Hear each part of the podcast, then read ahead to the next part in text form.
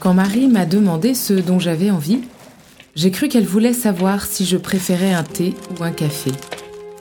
Pourtant, elle venait d'emballer tout le contenu de sa cuisine et les cartons attendaient sagement, empilés contre sa porte d'entrée. J'ai répondu très bêtement, un peu étourdi par les vapeurs que dégageait mon feutre permanent.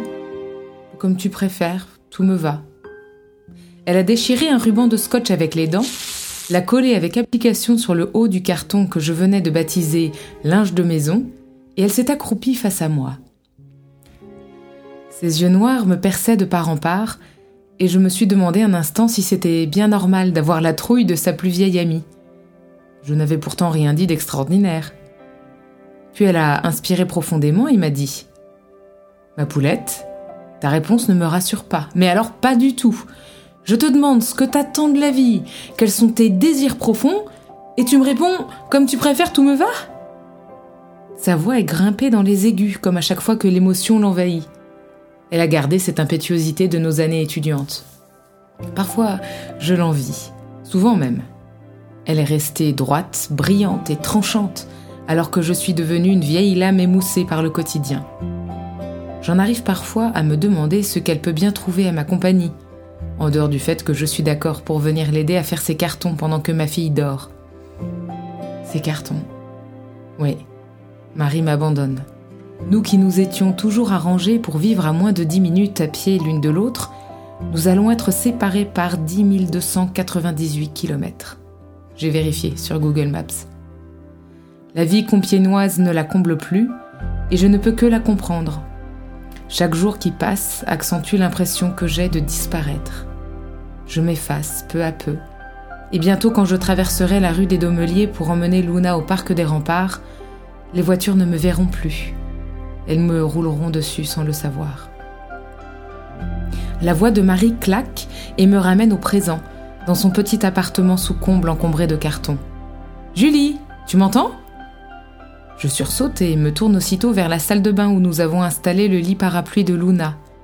Cela fait onze mois que j'ai appris à parler à voix basse pour ne pas troubler son sommeil. Heureusement, l'exclamation de Marie ne l'a pas réveillée.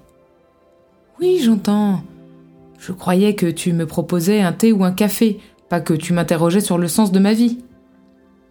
Avec un soupir, elle se redresse et forme un nouveau carton au fond duquel elle dépose ses livres de poche pile par pile. Un petit rire sans joie s'échappe de moi. Ce dont j'ai envie Je suppose que ça tourne autour de Luna et Stéphane. J'ai envie qu'ils soient heureux. En dehors de ça, j'ai envie de dormir, tout simplement. Avec un juron bien senti, Marie shoot dans le gros volume qui vient de lui écraser le bout du pied. Puis elle reporte sur moi toute son attention. Tu sais pourquoi je pars, Julie? Mais parce que ma vie est vide et creuse. À l'image, j'ai envie de me sentir utile, de sentir que ma vie fait une différence. Comme toi. Moi Moi, je fais une différence J'ouvre de grands yeux, et avec un geste que je voudrais un peu drôle, je désigne mon visage grisâtre, mes cernes bleutées, mes seins fatigués, mon ventre mou, mes baskets râpées. Avec une infinie tendresse, Marie se penche vers moi et me prend le menton pour que je la regarde en face. Toi, ma poulette, tu changes le monde. Tu y as invité une petite fille qui n'y était pas avant. Tu as fabriqué un être humain avec ton corps et tu lui crées un univers où l'amour jaillit avec un débit de 1000 hectolitres par seconde et comme à chaque fois qu'elle se montre un peu expansive, les larmes lui montent aux yeux et elle se tourne vers sa bibliothèque pour les essuyer discrètement. Le carton est plein, elle me désigne le scotch. Dans la salle de bain, les petits soupirs ensommeillés de Luna résonnent et je sens que tout l'intérieur de mon corps frissonne de tendresse. Marie n'entend pas, elle me tend le feutre permanent qui sent le solvant et me lance avec une petite moue moqueuse. tu pourras dire que tu as foutu un bon coup de pied aux fesses de ta working girl de copine, pour qu'elle se pose enfin la question de ce qu'elle veut faire de sa vie. Je souris un peu tristement, bien consciente que ma rencontre avec Stéphane, puis notre projet bébé, a creusé entre elle et moi un gouffre. Nous nous attachons à ne pas rompre notre lien. Elle est toujours disposée à m'écouter et n'a jamais levé les yeux au ciel lorsque je racontais les moindres détails de ce que faisait Luna. Son odeur de lait caillé, la petite ampoule qui poussait sur sa lèvre supérieure à force de téter, la douceur de ses cheveux transparents, la perfection de ses ongles minuscules. Mais c'est le monde à l'envers, c'est aujourd'hui la liberté de Marie que je trouve inspirante, son appétit de bouger, l'énergie qu'elle met à remplir ses cartons, le courage dont elle fait preuve pour traverser seule l'Atlantique. Moi je n'ai jamais osé, et aujourd'hui je ne peux plus. D'ailleurs, je n'ai plus la force. C'est le dernier livre, et il n'y a plus de place dans le carton. Marie esquisse un geste d'impatience, puis elle inspecte la couverture, sourit et ouvre la main. J'ai besoin du marqueur, s'il te plaît. Je le lui tends à bout de bras. Elle griffonne quelque chose sur la première page, puis ouvre le livre au hasard et y jette une nouvelle phrase, plusieurs fois de suite. Au bout d'un long moment, elle me tend non pas le marqueur, mais le livre. C'est un carnet. Je te laisse des devoirs de vacances. Quand je reviendrai, je veux que toutes les pages soient remplies, hein.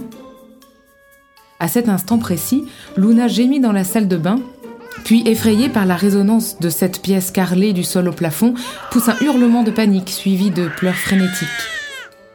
Péniblement, je décolle ma carcasse du sol et je la prends contre moi. Il ne faut pas dix minutes pour que je sois sur le chemin du retour, ma fille en porte-bébé et le lit parapluie au bout du bras. C'est l'heure du bain. Le carnet sommeille quelque part au fond de mon sac à langer. Je l'oublie jusqu'au jour où j'accompagne Marie, sa valise à roulettes et son passeport tout neuf jusqu'à l'aéroport. Au moment de s'engouffrer dans la salle d'embarquement, elle me serre contre elle et me glisse. Tout rempli ce carnet. Fais-le pour moi, sister. Je t'appelle quand je suis installée. De retour à la maison, je m'effondre dans le vieux canapé que Stéphane a essayé dix fois de fourguer aux encombrants. Je pleure comme si je venais d'être abandonnée par mes parents sur une aire d'autoroute. Cela fait des semaines que Stéphane me regarde comme une poule qui aurait trouvé un couteau, complètement dépassée par mon apathie, mes larmes qui débordent sans raison, mes siestes interminables qui ressemblent au coma. Seule Marie réussissait à me faire sourire de temps en temps. Et elle m'a laissé. Si j'avais pu lui dire à quel point je me sentais vide, elle aurait peut-être renoncé à sa mission humanitaire. Mais j'aurais dû porter en plus la culpabilité de l'avoir détournée de son projet fou, non, j'ai bien fait de me taire. Deux jours plus tard, alors que je fouille le sac allongé pour y dénicher une tétine de secours, je sens sous mes doigts la couverture du carnet. Sur la première page, je reconnais l'écriture pointue de Marie. Qu'est-ce qui t'a fait plaisir aujourd'hui? Je souris, elle n'a pas lâché l'affaire même à distance. Finalement, elle a peut-être entendu ce que je n'ai pas dit. Je feuillette le carnet, page après page. Page 12. De quoi as-tu envie? Page 22. Qu'est-ce qui est bon pour toi? Page 35. Défi Kiss Kiss, fais un bisou à quelqu'un d'autre que Luna. Et ça continue. Les mots de Marie sont à son image et j'entends presque sa voix quand je la lis. Écris-moi une lettre à la main, morue. Samedi, c'est la fête au lit, lumière éteinte si tu préfères. Cadeau indigne, moins de lait en poudre, plus de paillettes dans ta vie. Tu t'achètes quoi aujourd'hui? Question bikini body. Plus de la même chose donne plus du même résultat. Tu veux quoi au fond? Je ris, je pleure, j'ai de la morve qui coule jusque sur le menton. Elle m'a eu. Je l'ai cru dupe, je l'ai pensé absorbée par ses projets girl power et elle avait tout vu. J'inspire profondément et je referme le carnet. Hors de question de tout lire maintenant. Je veux du carburant jour après jour, je veux que sa joie me porte, que son ironie me relève et que Luna ne se dise jamais qu'elle a flingué la vie de sa maman. Je bouge, c'est décidé. Après avoir roulé à Stéphane la pelle de sa vie, je lui expose mon projet. Un pas chaque semaine pour sortir de la grisaille. Il applaudit des deux mains. Page après page, le carnet m'inspire.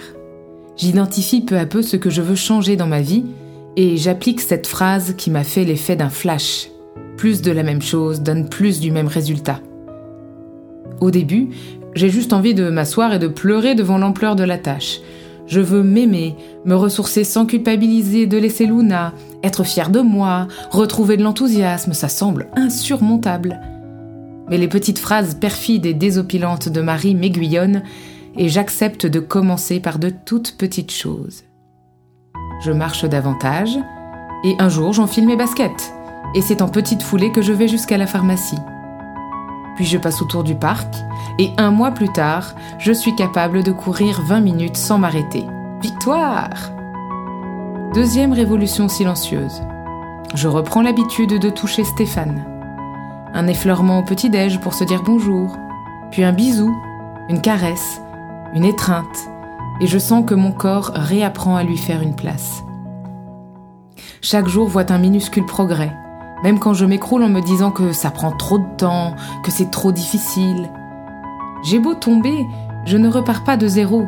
Et Stéphane, qui a bien compris ce qui se passe, parce que je le lui ai bien expliqué, sait me tirer par le bras pour que je me relève. Petit pas par petit pas, j'avance. Et un beau jour, je réalise que je ne compte plus sur les mots de Marie pour me donner du carburant. Je la lis juste pour avoir le plaisir de la sentir tout près de moi, mais j'ai trouvé le ressort nécessaire pour avancer.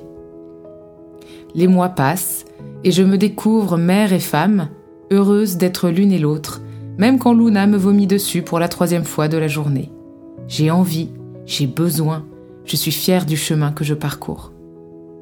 Enfin, sur la dernière page, il est écrit Luna doit avoir deux ans. Refais le passeport de Stéphane et ramenez vos fesses ici.